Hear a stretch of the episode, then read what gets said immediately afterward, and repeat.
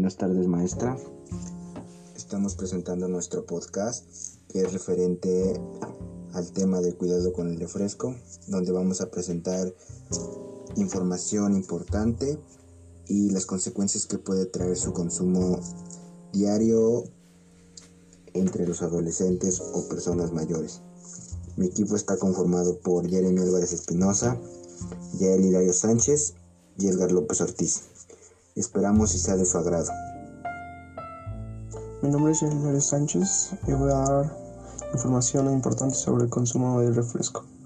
Últimamente los investigadores enfocan su atención sobre el consumo de las bebidas gaseosas, endulzadas con azúcar o endulcorantes artificiales, ya que son la causa de más de 41.000 muertes ocurridas en el periodo cubierto por el estudio.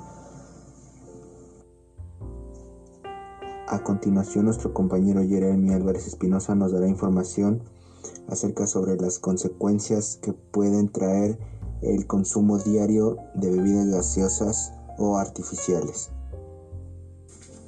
Claro, como dijo mi compañero Edgar, hoy les daré esas respuestas.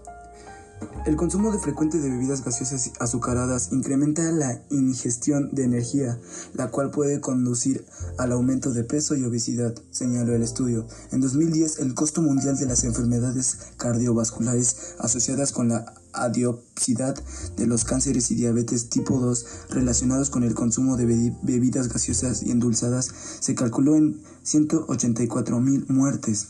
Eso es una cifra inigualable, así es que es muy malo que consuman esto y más a temprana edad. En 2010, el costo mundial de las enfermedades cardiovasculares asociadas con la adiposidad de los cánceres y diabetes tipo 2 relacionados con el consumo de bebidas gaseosas y endulzadas se calculó en 184.000 muertes. Las bebidas gaseosas endulzadas artificialmente tienen pocas calorías o ninguna, pero sus implicaciones fisiológicas y para la salud son en gran medida desconocidas, apuntó el estudio. El estudio incluyó en 321.081 mujeres, que representan el 71.1% de los participantes, y 130.662 hombres con una edad promedio de 50.8 años. Después de un seguimiento promedio de 16.4 años, se registraron las muertes de 18.302 hombres y 23.391 mujeres. De estas, 18.003 muertes o 43.2% del total se debieron a cáncer. 9.106 que representa el 21.8% resultaron de enfermedades vasculares y 1213 que representa el 2.9% se debieron a enfermedades digestivas. Para finalizar, daremos nuestras recomendaciones o puntos de vista acerca del tema. Una de las recomendaciones es que cuando vayan a tomar refresco, eh, procuren pedir aquellos que sean bajos en calorías o sin azúcar, los denominados light. Hay una diferencia considerable en las calorías y azúcar con respecto a los normales.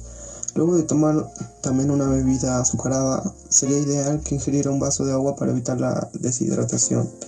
Mm, traten de no consumir tanto las comidas, eh, refresco en las comidas principales. Mm, mejor traten de incluir agua, jugos naturales o con poca azúcar. No, también no abusen de los jugos pasteurizados, ya que muchos estudios han señalado que pueden ser más perjudiciales para la salud por los niveles altos de azúcar y procuren siempre llevar una botella de agua termo y llénala por lo menos dos veces al día. Siempre trata de tomar agua todos los días, ya que es indispensable. Claro, mi punto de vista. Como sucede con muchas de las cosas que hacemos por repetición, a menudo se vuelven hábito a causa del aburrimiento. Si te encuentras dirigiéndote inconscientemente hacia el refrigerador, toma un bocadillo rápido y bajo en calorías. Por ejemplo, un yogur griego tiene un sabor dulce, es bajo en grasa y puede ayudarte a satisfacer tus necesidades de energía rápida. Haz una llamada breve con un amigo, revisa tu sitio web favorito para mantenerte ocupado. Una opinión personalmente es que de verdad cuando ustedes lo manden por refresco, sean lo más negativos, no importa si lo regañen, pero es para cuidar la salud y de su familia. Échenle ganas.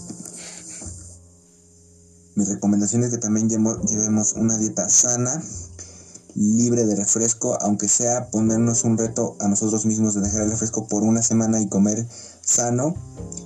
Y yo creo que este es un hábito que puede mejorar a muchos nuestras vidas y puede reducir la muerte o la obesidad en nuestro país. Agradecemos su atención maestra y que tenga linda tarde.